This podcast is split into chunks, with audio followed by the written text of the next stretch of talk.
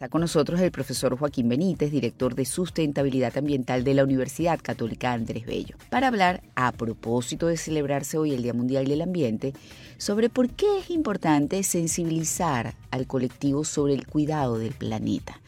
Muy eh, buenas tardes, Joaquín, gracias por estar con nosotros. Buenas tardes, María Laura, gracias por invitarme. A ver, hoy se celebra el Día Mundial del Medio Ambiente. ¿Y por qué es importante, profesor, que la gente entienda de una vez por todas que todos somos responsables del ambiente, del planeta, y que si nuestra casa no está bien, pues nosotros no podemos gozar de bienestar y mucho menos de salud? Hay varias razones, ¿no? Pero, pero la más importante es que necesitamos un ambiente que sea sano para, para nuestro bienestar y necesitamos un ambiente eh, que permita el desarrollo, el progreso y el bienestar, ¿no? Si, si el ambiente mm, no reúne esas condiciones, si el ambiente no está limpio, si eh, el ambiente no permite que se den los procesos ciudadanos, económicos y sociales, pues no, no, no vamos a estar bien, ¿no? Y como tú mencionas, es muy importante la corresponsabilidad. Es decir, todos tenemos un papel en, en cuanto al cuidado del ambiente, todos como personas, todos como profesionales, como trabajadores, como empresarios, como políticos, todos tenemos un papel importantísimo que cumplir y eh, solo se logra este bienestar si todos hacen su trabajo. Ahora, eh, hoy como Día Mundial del Ambiente hay un lema que es sin contaminación por plásticos. Hoy este, ese es el lema. Eh, ¿Qué me puede decir al respecto? Porque obviamente todavía en Venezuela estamos muy lejos de tener una cultura de reciclaje por un lado y de clasificación de los desechos. ¿Cuál sería pues el camino a seguir para lograr esto en un futuro no muy lejano, sino eh, lo más pronto posible? Bueno, por una parte, eh, la sensibilización y la concientización de nuestros ciudadanos. Eh, gran parte del problema del plástico ocurre porque en Venezuela eh, no se recogen todos los residuos y desechos sólidos que, la, que las personas disponen. Cuando digo no se recogen, no se recogen por las unidades de aseo urbano, las empresas de aseo urbano, porque no hay condiciones, porque las calles son muy estrechas y los, y los equipos no pasan, porque la gente no tiene dónde colocar esta, eh, eh, sus bolsas de, basura. Y, todo eso, y sobre todo el plástico, pues termina eh, en los cuerpos de agua, ¿no? genera un, un, gravísimo problema de contaminación, de afectación a los ecosistemas y sobre todo de salud.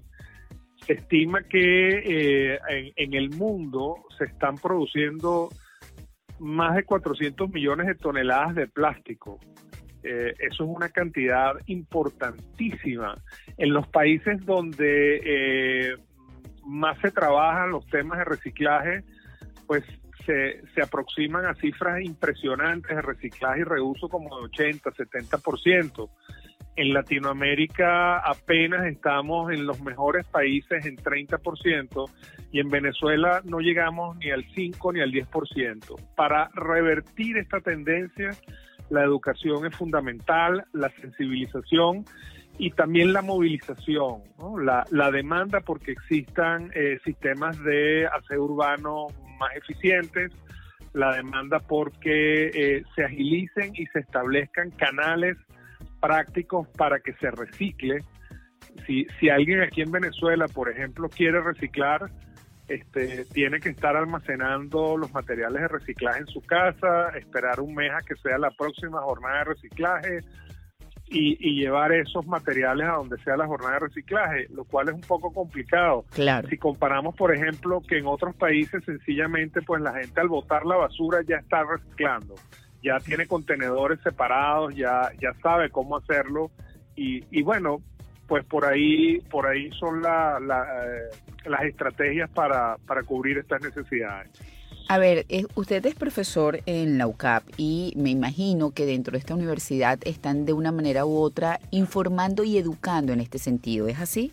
Sí, nosotros eh, dentro de la universidad tenemos la cátedra, una cátedra que se llama Ecología, Ambiente y Sustentabilidad, que es obligatoria para todos los estudiantes de todas las carreras, donde eh, hablamos de estas cosas y donde, por ejemplo, eh, los problemas ambientales y la calidad del ambiente es un aspecto fundamental que manejamos en esa cátedra y luego lo que tiene que ver con residuos y desechos y su manejo y reciclaje también. Pero no solo eso, María Laura, también tenemos una iniciativa que se llama UCAP Recicla, ¿verdad? Eh, donde manejamos dentro del campus eh, una serie de, líneas de trabajo para reciclar plástico, papel, vidrio.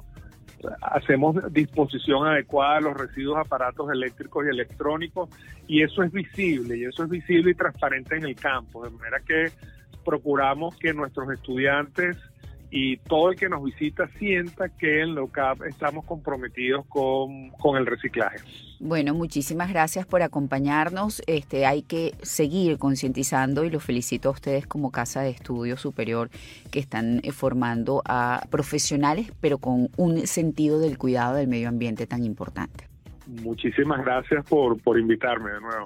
Gracias. Gracias a usted. Estuvimos conversando con Joaquín Benítez, el director de Sustentabilidad Ambiental de la Universidad Católica Andrés Bello.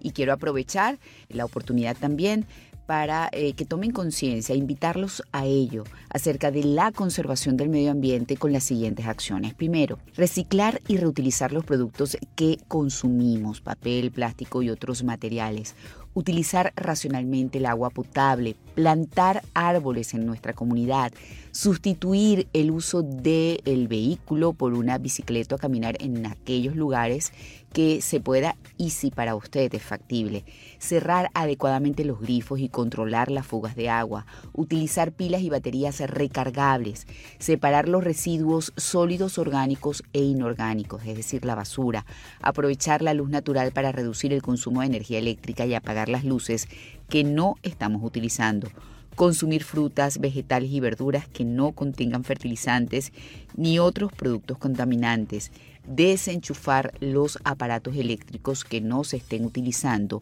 regular el uso del consumo de energía en eh, lo que son los aires acondicionados, los ventiladores, cuando les sea posible y además utilizar el termostato en los aires acondicionados.